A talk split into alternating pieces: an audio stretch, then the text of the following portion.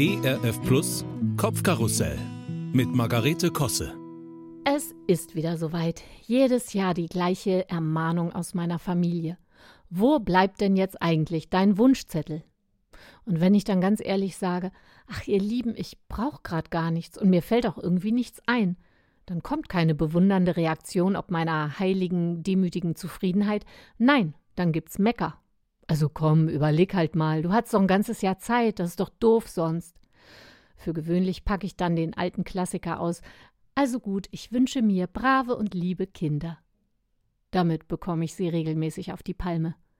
Aber zum einen heißt es ja nicht umsonst in meinem Lieblingsbuch, ihr Eltern reizt eure Kinder nicht zum Zorn. Und zum anderen, der Gag ist auch wirklich langsam abgenutzt und ich weiß das. Mein Wunsch mit der netten Mutter wurde ja auch nicht erfüllt, kam mal als Retourkutsche. Das fand ich wiederum witzig. Was wünsche ich mir denn nun bloß? Okay, ein paar Bücher fallen mir ein, immerhin.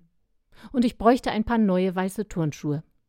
Aber die kann ich mir auch so kaufen. Und überhaupt sind Sachen, die nützlich sind, gar keine richtigen Geburtstagswünsche und gilden nicht, behauptet zumindest mein Mann.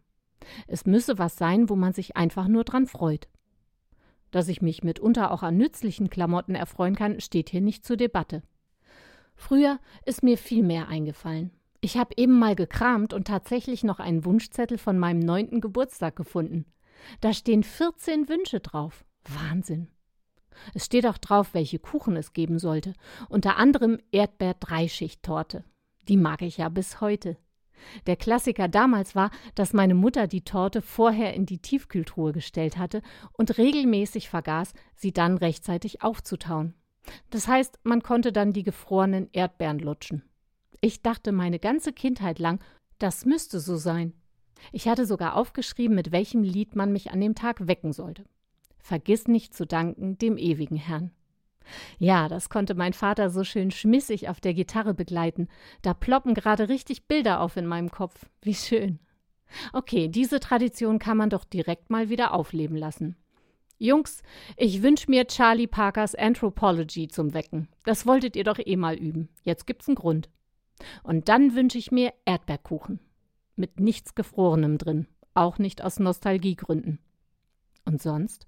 Hm, ich glaube, es lohnt sich wirklich mal wieder darüber nachzudenken, was einem so richtig Freude macht. Da sind Wunschzettel aus der Kindheit übrigens echt hilfreich. Da geht es nämlich einzig und allein darum. Nützliche oder gar praktische Dinge tauchen hingegen kaum auf. Was haben wir denn da? Mal sehen. Wunsch Nummer 6. Ein Hüpfball. Nein, momentan rückentechnisch nicht machbar. Wunsch Nummer 12. Ein Monchichi-Junge mit Reitanzug. Huah, rückblickend würde ich sagen, leichte Geschmacksverirrung. Furchtbar. Und die gibt's tatsächlich heute immer noch. Aber hier, Wunsch Nummer 8. Phantasialand. Und da haben Geburtstagskinder doch freien Eintritt.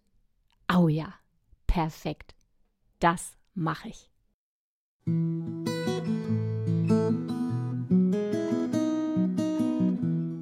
Kopfkarussell von und mit Margarete Kosse. Auch in der Audiothek oder als Podcast auf erfplus.de. ERF Plus. Gutes im Radio.